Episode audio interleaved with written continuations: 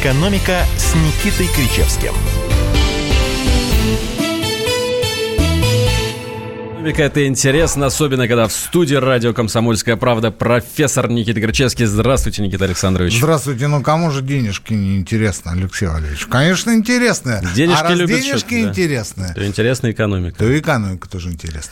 У микрофона редактор отдела экономики «Комсомольской правды» Алексей Иванов. Помогает сегодня Никите Александровичу, как и всегда. Это Никита Александрович у вас на подпевках, Алексей Валерьевич. Ну, давайте не, Не будем друг подвел, друга нахваливать. не давайте, подвел, да, давайте, не да, подвел. Да, давайте поговорим. Э, У нас Владимир Путин сегодня Вот. выступал опять. И, Что знаете, у меня- должны сказать?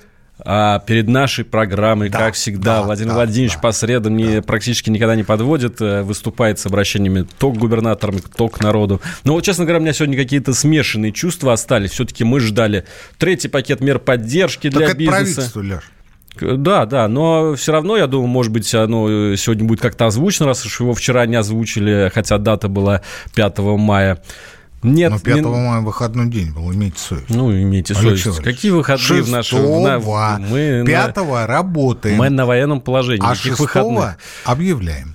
В общем, пока не дождались мы, э, собственно, каких-то новых мер поддержки, вот таких конкретных, а не дождались... э, Хорошо, вы чего ждете, Алексей Валерьевич? Я, честно говоря, ну, я не знаю, жду какой-то движухи. Может быть, э, на- начнут эти вертолетные деньги То раздавать, есть я которые... за любой кипиш, кроме голодовки, Вот сказал именно. Иванов. Ну, В эти- понятно. в- вот в эти- с этого и начинаете. В эти дни как раз особенно актуально И звучит так этот... э, достаточно поводов поговорить по экономике. Вы что? Абсолютно, да. Давайте для начала запустим фрагмент этого совещания. Владимир Путин а, из вступительного слова, пожалуйста. Мы видим, что ситуация с распространением коронавируса в субъектах Федерации складывается по-разному. Как уже говорил, где-то жесткие, оправданные профилактические меры необходимо сохранить или даже дополнять, а где-то, возможно, планировать их определенное обоснованное их смягчение. Но только с опорой на мнение ученых, специалистов и с учетом всех факторов и возможных рисков. Вновь подчеркну, нельзя забегать вперед. Любая неосторожность или поспешность могут обернуться срывом, откатом назад. Цена малейшей ошибки – это безопасность, жизнь, здоровье наших людей.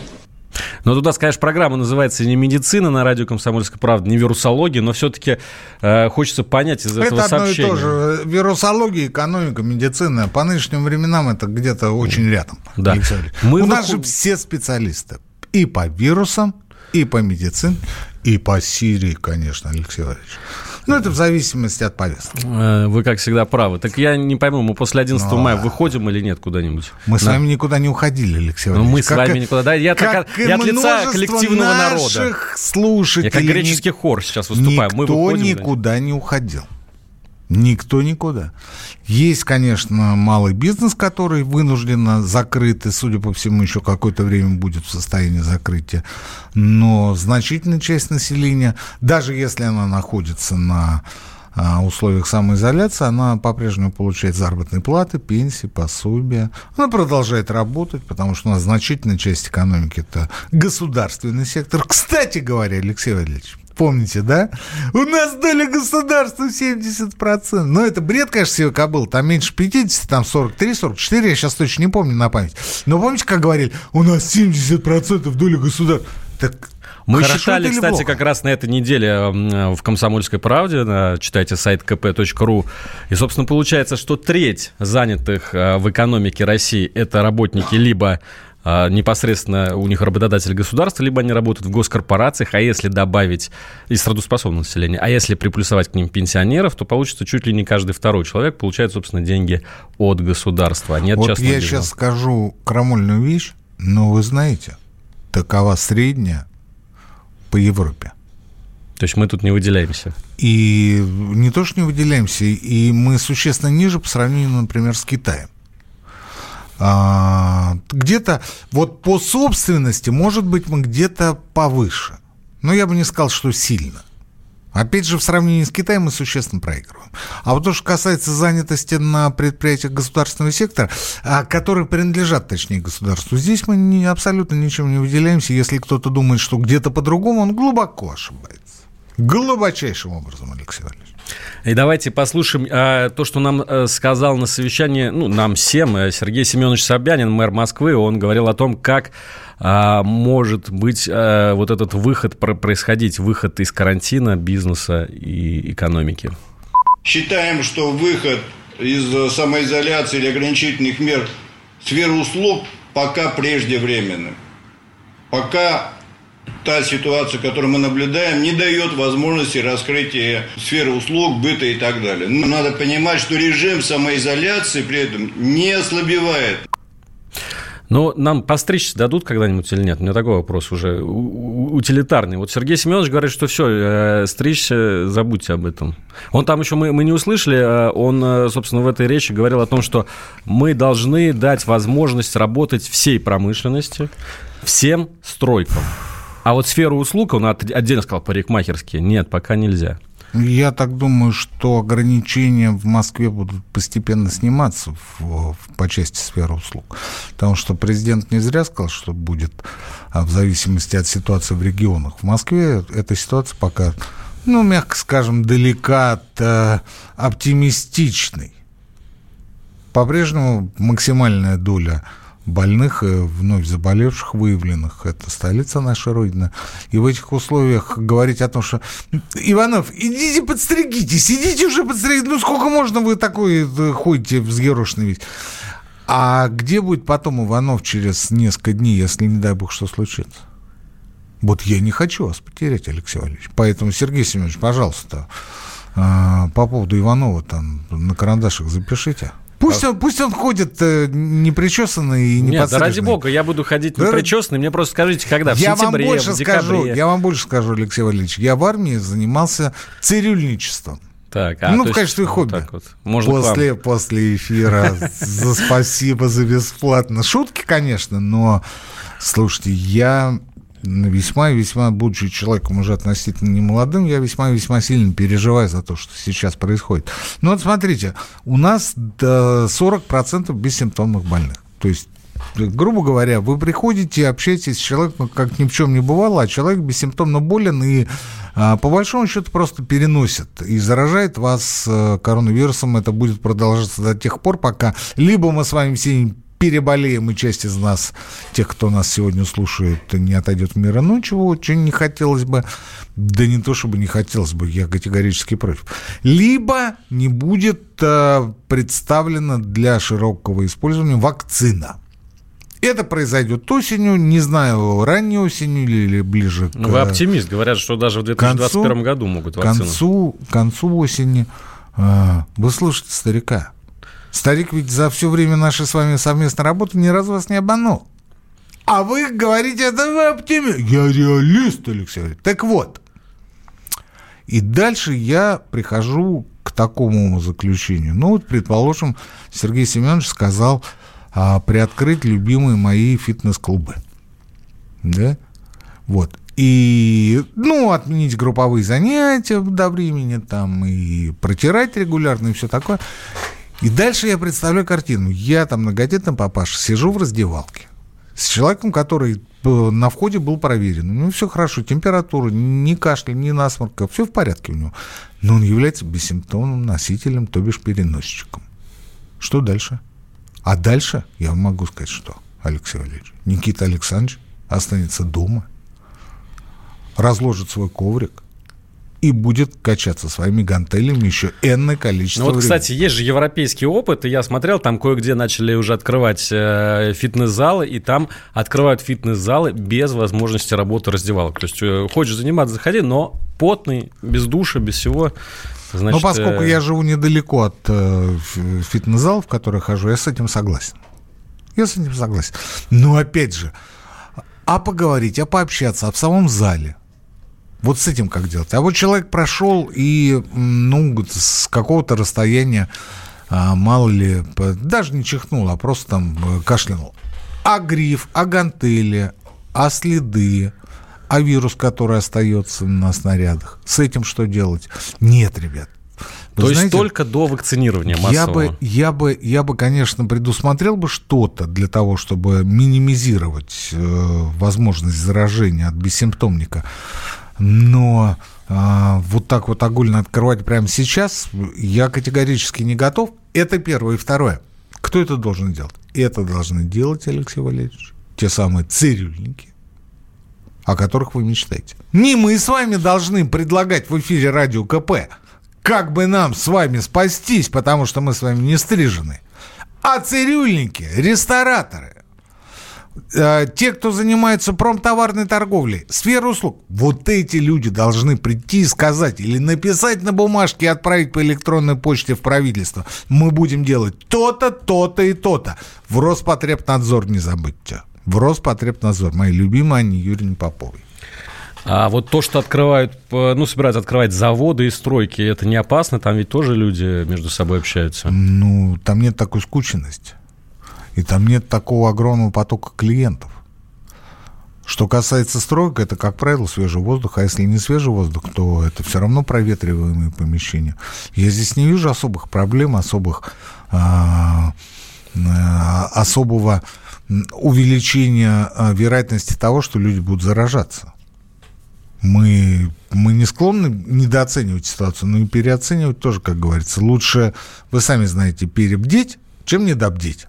Поэтому, господа хорошие, я за последние дни столкнулся с множеством э, тех, кто до срока ушел в мир иной. Я не хочу, чтобы среди них были вы. А сейчас пауза, вернемся через пару минут. Экономика. Как дела, Россия? Ватсап-страна! Это то, что обсуждается и то, что волнует. Это ваши сообщения в прямом эфире, в том числе и голосовые. Каждый день с 11 до 15 часов с Михаилом Антоновым. Эфир открыт для всех. Включайтесь. Радио «Комсомольская правда». Радио про настоящее. «Экономика» с Никитой Кричевским – Возвращаемся в прямой эфир. Профессор Никита Кричевский, ведущий редактор отдела экономики Алексей Иванов. Я напомню, наш студийный номер телефона 8 800 297 02. обсуждать, Алексей Валерьевич. WhatsApp и Viber плюс 7 967 200 ровно 9702. Закончили мы, наверное, не на сегодня буду, совещание. Не буду, про белоусов не буду. Никита Александрович не хочет обсуждать э, Андрея Ремовича Белоусова. Но а, это говорили нет ни о чем. Вот мы не ожидали, мы ожидали, мы все расписали, мы ничего не расписали. Мы уже с вами, как они расписывают, говорили в прошлой программе. Те, кто а, пропустил, могут послушать на сайте Радио КП а, и на сайте «Комсомольской правды» подкаст и, собственно, расшифровку, где... Стенограмму, да. Да, в деталях расписано, как происходит отбор а, системообразующих предприятий и их заявок на получение государственной поддержки. Каким образом? Вы в жизни ее не получите. Ну, если вы не «Газпром» или там «Лукойл». Вот как- как-то вот так. Ну, есть там еще такие предприятия, как «Новотек», скажем, да, или там какой-нибудь крупный машиностроительный гигант. А вот если вы середнячок, забудьте об этом, потому что там настолько сложная бюрократическая, лоббистско-коррупционная система отбора кандидатов на получение помощи, что без личного знакомства с Решетниковым, Белоусовым, и Шуваловым, здесь я говорю свое личное мнение, естественно, которое однозначно идет в разрез с позиции радио «Комсомольская правда», вы государственную помощь не получите. Либо же получите, но тогда, когда она уже вам будет не нужна, и вы будете либо в долгах, как в шелках, либо разоритесь. Сегодня... Файн? Ну да, можно сказать, выполнили обязательную программу. Ну, Алексей Александрович. Алексей Давайте, давайте. Еще сегодня было э, э, эпическое такое, скажем, масштабное интервью министра финансов Российской Ой, Федерации Антона Германовича Силуанова «Ведомостям». Очень много он там э, всего он рассказал. Все, конечно, в первую очередь, давайте тоже это э, обсудим. Э, Цитируют его фразу про вертолетные деньги. Уж очень людям нравится вот Да, эта и фраза сама «вертолетные деньги». Деньги, которые разбрасываются с Халява, вертолета, они халява, вот так вот падают. халява. Падают пятитысячные Вам купюры, нравится да? халява, Леш? Нет. Честно, Ну, нет. А мне очень. Нет, а я считаю, что халява очень- развращает. Я согласен, я согласен. Ну, вот уж больно хочется разврата. Я уже давно к нему готов. Итак, цитата Антон Германович Силуанов. «Если бы мы печатали резервные валюты, можно было бы и с вертолета деньги разбрасывать, потратить триллионы рублей. Да. Но ведь задача не соревноваться, кто больше потратить, а помочь тем, кто в первую очередь нуждается в поддержке. Нужно помочь бизнесу, сохранить работников, помочь людям оплачивать первоочередные расходы на питание, жилье, кредиты. Халявы не будет, Никита Александрович. Э, Поддерживайте. Вот что сказал? Не будет, говорит, вертолетных денег. Да нет, я не А, про нет. это, про то, что вот людям-то что поддерживать, он сказал, Леша? А первоочередные расходы на питание, жилье, кредиты. Без комментариев, потому что и так все понятно. Я вам скажу такую вещь, дорогие наши радиослушателя.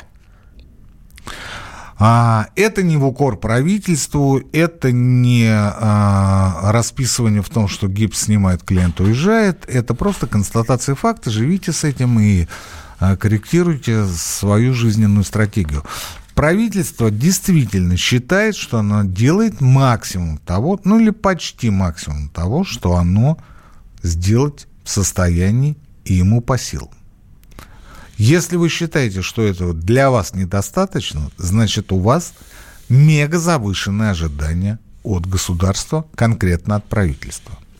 Корректируйте свою позицию и живите в соответствии с тем, что имеете. Я не говорю, что спасение утопающих – дело рук самих утопающих.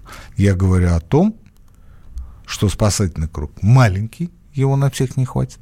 А свисток у вас, которым вы свистите, Без шарика. без шарика. Это констатация факта. Это не хорошо и не плохо. Это есть. И так было в русской истории всегда.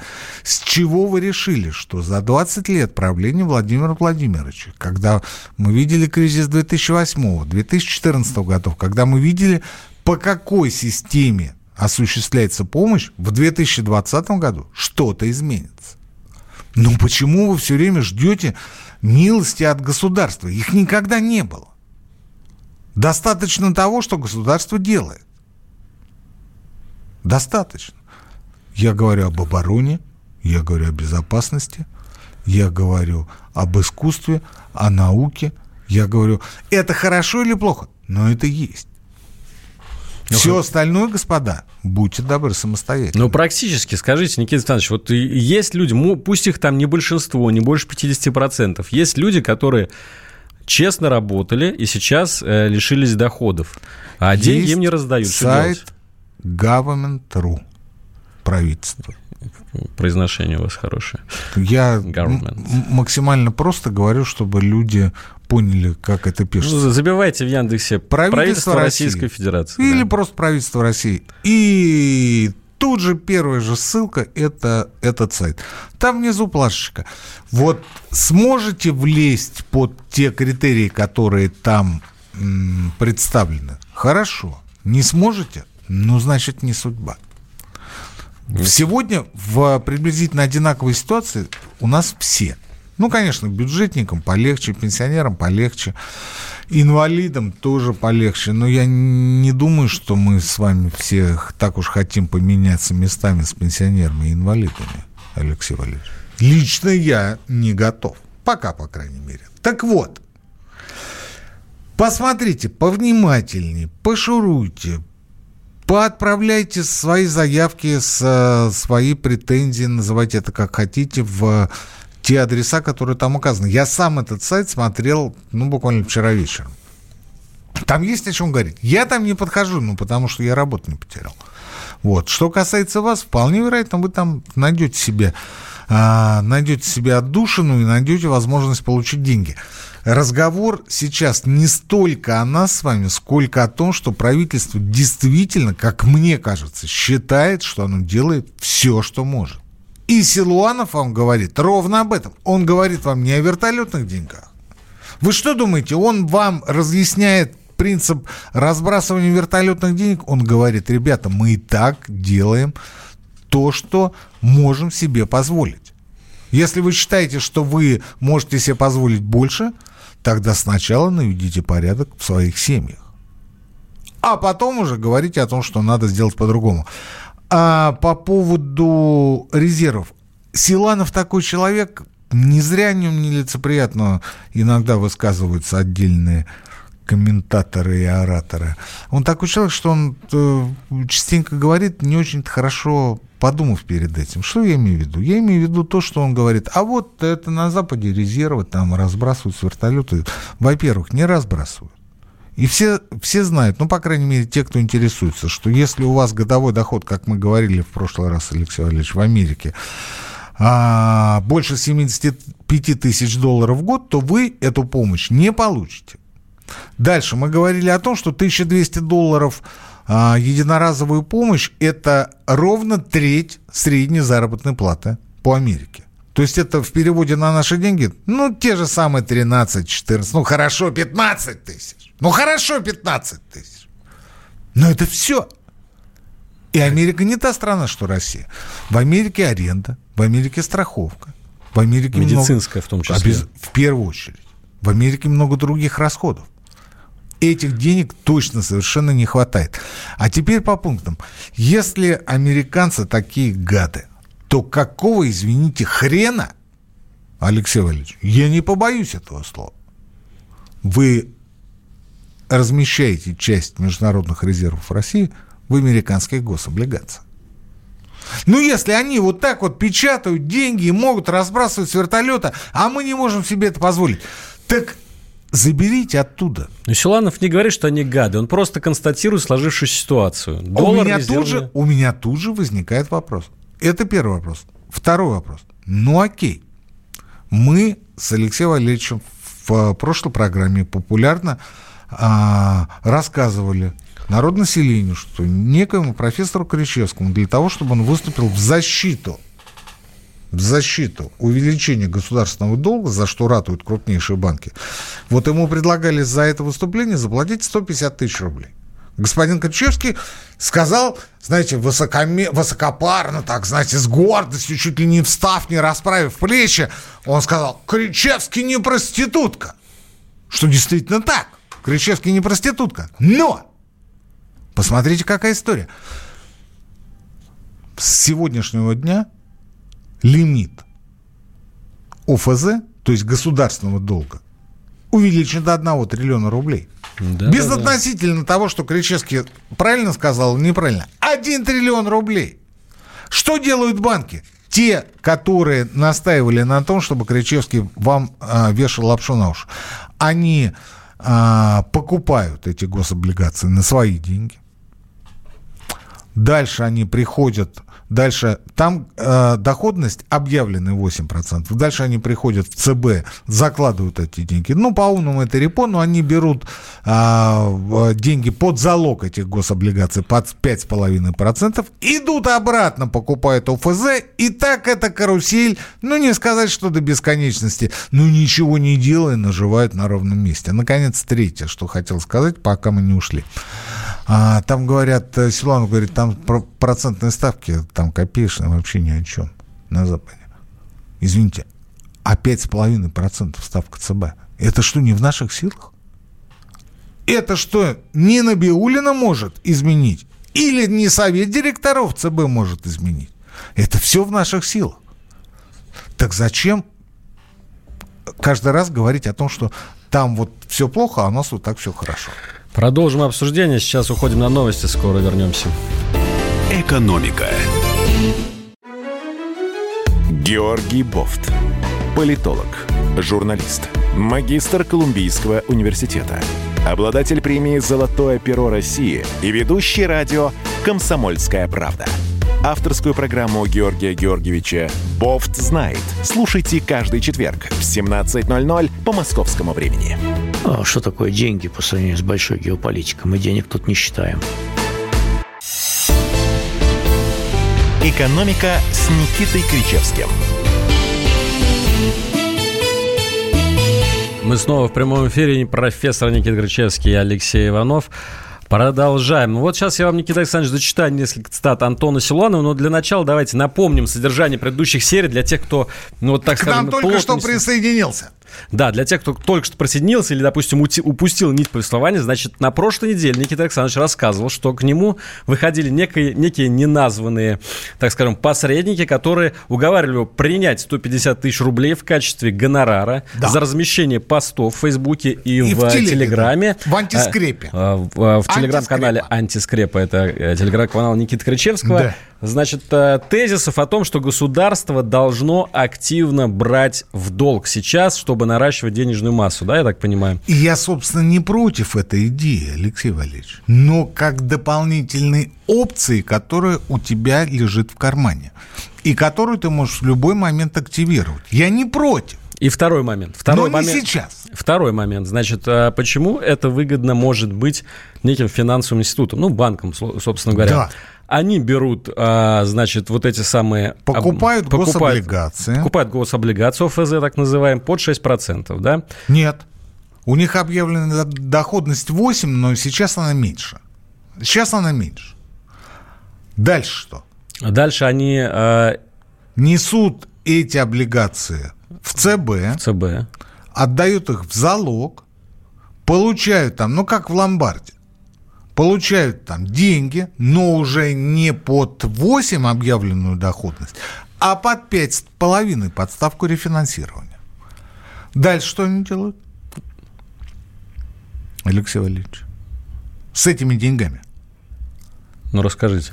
Идут, опять покупают ОФЗ с доходностью под 8. И куда они обратно несут эти ОФЗ? В Центробанк. В Центробанк. Вестимо. Где берут под 5,5. В общем, я играют говор... на процентной разнице. Конечно, я не говорю, что вот там а, разница в доходности у крупнейших банков как раз те самые 2,5% годовых. Нет. Нет, потому что сегодня доходность меньше. Но она все равно в положительной зоне. И все равно этим занимаются крупнейшие банки, представители которых, как я предполагаю, на той неделе и выходили к Никите Александровичу с предложением поддержать эту историю. А ну, теперь Кри... внимание, Слушайте, ну, ну Кричевский-то ладно, бог с ним. А ведь масса народа-то повелась и согласилась. Да, мы и получила много, свой, много. свой законный Мы видели достаточно гонорар. много таких а, публикаций. Антон на, на... Германович, поддержи старика. Итак, Антон Германович Луанов говорит, банки говорят, это начало цитаты. Выпускайте займы, мы будем покупать, заключать сделки репо с ЦБ. Конечно, сегодня это очень выгодно для наших финансовых институтов. Берешь у ЦБ по одной стоимости, добавляешь маржу и спишь спокойно. Мы не можем на это пойти, поскольку все наши действия не должны перекашивать рынки ценных бумаг и увеличивать стоимость коммерческих кредитов. Но вот как после этого я могу не любить Антона Германовича? В этой стране, я имею в виду Российскую Федерацию, есть только два человека, не считая, конечно, Владимира Владимировича, которые против этой карусели. Это я и, и Антон, Антон Германович Силанов. Вот еще э, на ту же тему абсолютно цитата. Спрос на наши бумаги есть. Банки в нынешних условиях с удовольствием покупают надежные государственные облигации. Естественно. В этом вопросе нужно не переборщить с объемами, почувствовать границу, когда за суверенный долг начнут просить большие премии. Этого нельзя допустить. Мы и так немало платим по заимствованиям. И дальше про государственный долг. Многие говорят, давайте удвоим его. Ага. Ничего страшного не будет. молодцы, да? Но уже сейчас платежный график идет резко вверх. И если в этом году мы должны выплатить по долгам около 700 миллиардов рублей, то через 3-4 года это будет полтора триллиона рублей, а сверх этого надо еще заимствовать на финансирование расходов. Не хочется влезать в долговую спираль, говорит Антон Германович Силуанов. Самое прискорбное, что в некое подобие спирали влезть нам с Антоном Германовичем все-таки придется. Ну а куда деваться? А, по поводу триллиона, который я перед перерывом сказал, что с сегодняшнего дня лимит по размещению ФЗ в триллион рублей. То есть э, банки зарабатывают, ну давайте хорошо даже 1% годовых возьмем. С 1 триллиона 1% годовых кто быстренько посчитает? Правильно, 10 миллиардов рублей в год. Всего ничего. Это к вопросу о том, на каких стареньких автомобилях и на каких шестисотках проживают наши банковские топ-менеджеры. Мы опять же ничего плохого не говорим э, насчет банков. Мы просто говорим о том, что они сами себе создают условия для заработка денег, что абсолютно нормально. И, естественно, формируют общественным мнением свою поддержку. Одним из лидеров общественного мнения скромно называет себя некто Кричевский, к которому мы пришли с предложением поддержать эту историю. Но, посмотрите, триллион, бог бы с ним, разговор шел о шести. О шести. Давайте, давайте сразу увеличим лимит до 6 триллионов рублей, и у нас будет все хорошо. Но вот, видите, Силанов пока держится, пока стоит. Последний редут, ну, это, конечно, не Кричевский. Это Владимир Владимирович. Мне будет интересно, как они будут его ломать. Владимир Владимирович, я думаю, в этом вопросе очень сильно доверяет как раз Антону Германовичу. Я думаю, что Владимир Владимирович давным-давно сказал «ша», но его пытаются продавить как раз через общественников. Через общественное мнение, раскачать. Да, говорит, ну посмотрите, у нас все экономисты уважаемые выступают за то, чтобы и это, и пятое, и десятое. На что Владимир Владимирович, как мне представляется, говорит, ну и дальше что? Отвечать-то мне. А не этим гаврикам, которые сидят по своим Парижам, Варшавам и прочим Чикагам, а потом будут по осени мне понятие, как это называется, тыкать пальчиком своим, да, на маникюренном. А почему вы тогда вот это не предусмотрели?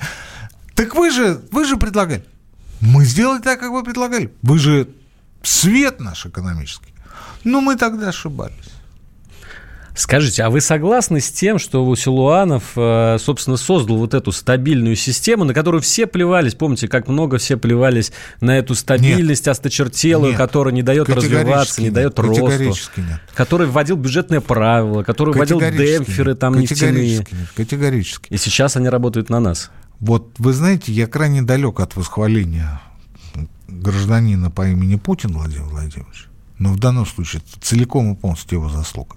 Ну вот я как человек, который кое-что понимает и соображает в высших эшелонах власти, я заявляю со, со всей отчетливостью, э, ответственностью. Э, вот говорят, а вот Кудрин, э, значит, создал стабилизационный фонд Российской Федерации. Бред сивика было. В начале нулевых, я точно это помню, было два товарища, которые ходили к Владимиру Владимировичу Путину и и с этого угла, и с того угла аргументировали и доказывали необходимость создания стабилизационного фонда. Это были покойный академик Дмитрий Семенович Львов и член-корреспондент Российской Академии Наук тогда, Сергей Юрьевич Гласев. А в ответ их встречали нефтяники в коридоре и чуть ли не угрожали. Говорили, ребят, не лезьте не в свое дело. Тут огромные деньги. Что вы здесь делаете? Идите своими придумками куда-то. Никакой не Кудрин. Кудрин как раз был за то, чтобы, как любой чиновник, попилить и поуправлять как можно большим э, объемом средств, ресурсов, полномочий, все что угодно. Но было два вот таких вот чокнутых. Семена, э, Дмитрий Семенович Львов и Сергей Юрьевич Глазев. Если бы у меня была возможность, я был бы третьим чокнутым, который ходил бы и доказывал, что это нужно сделать. Но сегодня эта конструкция насколько прочна? Она прибита прямо к полу, я не знаю... Нет ничего гвоздя. вечного, Алексей Валерьевич. Или... К сожалению, ситуация сегодня такова, что а, у нас и ресурсы ограничены, они в значительной степени потрачены уже. А, да это, собственно, это, собственно, не мои придумки, это видно даже на официальном сайте Минфина, где можно а, посмотреть, э, куда э, не израсходовано, а вложены средства Фонда национального благосостояния. Они вложены в Внешэкономбанк, они вложены в а, Госкорпорацию автодороги, они вложены много куда. Это все есть. Это все есть в открытом доступе. Что там в том доступе, которого нет, мы не знаем. Мы не знаем. Но, с другой стороны, когда через, там, скажем, полгода вы будете предъявлять мне претензии по поводу нынешнего эфира, а, знайте, что я вам отвечу то, что скажу и сейчас. Четыре месяца назад, когда мы всеми, э, все пьянствовали на Новый год, никто и предположить не мог, что буквально через два месяца весь мир встанет на дыбы. Вообще близко не было этого. Откуда же тогда 15 января появилось вот это совещание? Есть такая версия конспирологическая, конечно, что ну, уже ну, аналитики да, ну, понимали, ну, конспирологи, понимали. да, они серьезные И поэтому люди, они 15 января знают. уже все да, это Да, да, да. А, я не знаю, что двигало Путина 15 января. Почему Медведева на Мишустина поменяли? Это потому, же было еще до эпидемии. Потому что я, я 15 января об этом говорил. Сейчас скажу, я бы сделал бы ровно то же самое на месте Путина. Только сделал бы это несколько раньше. А, ну, вот случилось 15 и 15. И хорошо. И хорошо, и здоровье господину Мишустину. И здоровье госпожи любимой. Здоровье всем тем, кто сегодня болеет и меня слышит, и их родственникам, тех, кто за них переживает. Потому что, а, не дай бог, с кем-то из нас может произойти нечто подобное. Вот это будет самое страшное. Не деньги, не Путин, не Силуанов и не Трамп, а только мы, наши родные, наши близкие, способны оказать нам помощь и поддержку в трудной ситуации. И не дай бог, если с кем-то это случится, как можно легче прокашляйтесь и возвращайтесь к нормальной жизни. Друзья, сейчас у нас еще одна пауза. Я напомню, WhatsApp и Viber плюс 7 967 200 ровно 9702. Сюда мы ждем ваших сообщений. В последней части нашей программы мы будем их зачитывать и комментировать вместе с профессором. Это «Экономика» на радио «Комсомольская правда». А у вас нет такого ощущения, что на нас идет цунами? Рушится рубль, рушится экономика. Сегодня последние новости, просто страшно смотреть. Я не исключаю самые дикие варианты. Ну, например... Наша гениальная, в кавычках, Госдума наплевала на указания президента. Проснулись от того, что вломились в дверь, забрали оружие. Начали проклинать заново мужчин. Там уголовных дел море, газеты все трещали. Но он же в Госдуме, что вы удивляетесь? Вылилось это всеобщий хайп. Человек против бюрократии. Программа Владимира Варсовина. Гражданская оборона. На радио «Комсомольская правда». Каждый вторник в 5 вечера по Москве. «Экономика» с Никитой Кричевским. Прямом эфире радио «Комсомольская правда» профессор Никита Кричевский, редактор Я вот что экономики подумал, Алексей Алексей. Валерьевич. Что вы, вы вы говорите, что Силуанов, э, Силуанов э, практически моими словами говорит по поводу алчных банкиров, которые только Да, и да, жаждут да, да. поднажиться на гособлигациях, а проценты по которым будем выплачивать мы все с вами, между прочим, из наших налогов, из бюджета будут проценты выплачивать. А как бы получить-то премию у него за поддержку? Обратитесь в спортлото. К Папиревскому, как вариант. Или в Гавский трибунал. Нет, только не туда. Только не туда. Еще одну цитату. Вот перед, перед тем, как мы перейдем к нашему чату, кстати, напомню, WhatsApp и Viber плюс 7 967 200 ровно 9702. Уникальная возможность задать прямо сейчас вопрос профессору Никите Горчевски. Но зачитываем мы самые интересные, самые такие не банальные и не глупые, так скажем. Так вот, цитата из э, интервью того самого Антона Силуанова. Спрашивают его, могут ли быть списаны долги предпринимателям, бизнесу и так далее? Да. Я бы не стал однозначно отвечать на этот вопрос, говорит министр финансов. Потому что решение не принято. Списание сказал долгов Антон Германович. не самый лучший метод. Можно реструктурировать долги, в том числе налоговые. Это первое, что можно Мы сделать. рассматриваем Согласен. меры, которые помогли бы предпринимателям мини- ми- минимизировать груз обязательств, которые накопятся к моменту выхода из простой. В общем, То есть обратитесь через... Это пока. Это по... Обратитесь через месяц. Ага. Возможно, что-то изменится. На сегодняшний день нет. Вот так следует читать и понимать э, изречение господина Силуанова. Отлично. Ну что, давайте, Давайте. э, перейдем к нашему чату. Плюс 7 967 200 ровно 9702. Мне вот очень нравится вопрос этот. Не знаю уж, э, думаю, вы можете э, по этому поводу пояснить. Он меня самого очень сильно интересует. Расскажите, пожалуйста, о цифровых деньгах.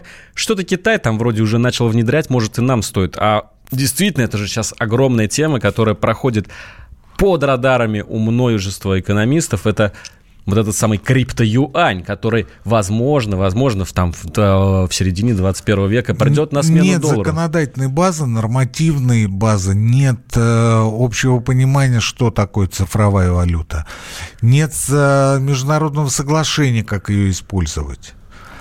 А, ничего этого нет. Цифровая валюта как таковая есть, она существует уже э, много лет, называется она то биткоин, то эфир, то Биткоин, еще эфир, что-то. да, но это за крипто-юань, это совсем другое. То же самое. Когда за То дело самое. взялся Китай. То же Вся самое. эта машина, это не, это, извините, это не Паша Ну, Дуров. а, не, ну, конечно, Это, это не кто ну, там конечно. создатель э, биткоина, какой-то японец, э, которого никто так э, до Алексей сих пор не видел. Мы с вами обсуждаем а, то, что реально происходит на самом деле, и то, что будет происходить в недалекой перспективе. Реально. Какие есть варианты, какие есть способы, методы, инструменты и прочее. А вот разговор ни о чем, разговор за все хорошее против всего плохого, это, безусловно, здорово. Давайте раздавать деньги населению. И почему по 20? Давайте по 25. А ваша какая цифра, Алексей Валерьевич? Полтинник. Давайте по полтиннику всем раздадим. Ну, а надбавку профессору можно попросить? Профессорскую. Какая там профессорская надбавка? Олигархическая надбавка. Представляете? Я даже говорить не хочу о том, что а, а, какие, какие тут же подводные камни выскочат, и, э, о которых вы многократно споткнетесь. Я хочу сказать о другом. Я хочу сказать о том, что не ведитесь вы на вот эту ересь, которую вам впаривают, втюхивают под видом а, а, каких-то прорывных решений. Эти люди либо недалекие ученые, либо они просто на зарплате, на гонораре. И я обратил внимание, они навязывают вам дискуссию, причем на своей платформе, на своей полене. Они вас вытягивают туда, как мой любимый Славик Иноземцев написал, мы сегодня это обсуждали уже на э, в программе НТВ. А, он говорит, а, Россия, очевидно, проигрывает войну с коронавирусом. Ну, как бы вот, ну, тезис, да? Ну, э, каждый имеет право на свой вывод. Дальше идет вопрос. Возникает вопрос, почему? И он говорит, на мой взгляд, ответы здесь следующие. И он затащил, не глядя, нас с вами на его поляну, платформу, что мы проиграли войну с коронавирусом, да, и начинает на этой платформе... То есть мы обсуждаем уже не то, что проиграли мы или нет, а да. а почему мы проиграли. А почему, понимаете? Вот ровно такая история сегодня с очень многими экономическими предложениями. Скажите, вы против раздачи денег населению? Ну, конечно, за. Так вот. И дальше начинается вопрос. 20 или 25, а может быть 50. А если в зависимости от трудового страхового стажа, тогда как? А если подломить чиновников, у них вытрясти, может быть, еще что-то прибавится. А вот, слушайте, ну это ну, разговор о том, кто лучше играет в футбол, Роналду или Месси. Я считаю, и тот, и другой играют, ну, если не гениально, то шикарно. Ну так давайте уже смотреть, как они играют, а не обсуждать, потому что, ну, это, это разговор ни о чем. Это разговор ровным счетом о том, что в любом случае это красиво. А мы с вами покупаемся, и мы с вами тратим время на то, чтобы на посиделках, на своих дачных участках или еще где-то говорить о том, чего не может быть в принципе. Не потому, что мы не выпускаем резервную валюту, а потому что у нас нет технической возможности это сделать. Ну, я вам только что привел пример. А профессорам надбавку будут давать. А олигархам? А вот, скажем, э, Крокусу давать э, помощь? А Дмитрию Сергеевичу Пескову? Мне кажется, если олигархам дать 10 тысяч рублей, они оскорбятся как-то. Что же они будут с этим делать? Вытирать слезы, Нет, когда они потеряют? Стоп. Или всем, или никому. Хорошо, как вы будете определять и как вы будете отделять зерна от плевел? Как вы будете ранжировать тех, кто нуждается, и тех, кто проживет? Вот мы с Ивановым проживем. Мы работу не теряли. Слава тебе, Господи. Тут-вот-вот. Владимир Николаевич, лучшая радиостанция Российской Федерации. Владимир Николаевич Судгоркин, да, главный да, редактор радио да, «Комсомольская правда». Это я к чему? Это я к тому, что а, у, мы по каким-то критериям подходим, а вот по этим нет. Так ну или всем, или никому. Значит, Крещевский, Иванов, а, этот а, а, Песков, Крокус из этой цепочки уже выпадают. Ну, нормально. А пенсионеры? И вот здесь мы с вами упираемся в такое количество вопросов, на которые мы с вами ответим к концу года в лучшем случае. И ответив, поймем, что кризис закончился. Я имею в виду пандемию. И все работает. Ну, правда, хуже. Ну, правда, с меньшей доходностью, но тем не менее. Пока мы будем обсуждать, уже все пройдет, вы так считаете? Я не считаю, я в этом уверен. Я что хочу сказать в окончании, Алексей Валерьевич. Позвольте мне взять на себя эту почетную миссию. Завершайте. Сегодня 6 мая. Через три дня главный, на мой взгляд, праздник нашей страны. День Победы. У нас таких праздников-то я и не знаю. Ну, 1 января святое, Пасха это на любителя, а вот 9 мая это для всех. Это для всех. Друзья, я вас поздравляю, я вас очень люблю. Мы победим, победим мы это. Мы вернемся через неделю. С Никитой Кричевским был Алексей Иванов. Экономика. Давным-давно в далекой-далекой галактике Я просыпаюсь Ein, zwei, полицай Дружка моя, я по тебе скучаю И Сережа тоже Мы с первого класса вместе Тетя Ася приехала! Тучи, а тучи А также шумелки, пыхтелки и Это не ностальгия, у нас просто память хорошая. Мы услышали одну фразу или песню, почувствовали вкус, который мы называем вкусом детства, уловили запах и тут же мысленно перенеслись на несколько лет назад. По выходным я, Михаил Антонов, на радио «Комсомольская правда» вспоминаю вместе с вами, как это было в программе «Дежавю» в 11 часов вечера по Москве каждую субботу и каждое воскресенье. Hasta la vista, baby.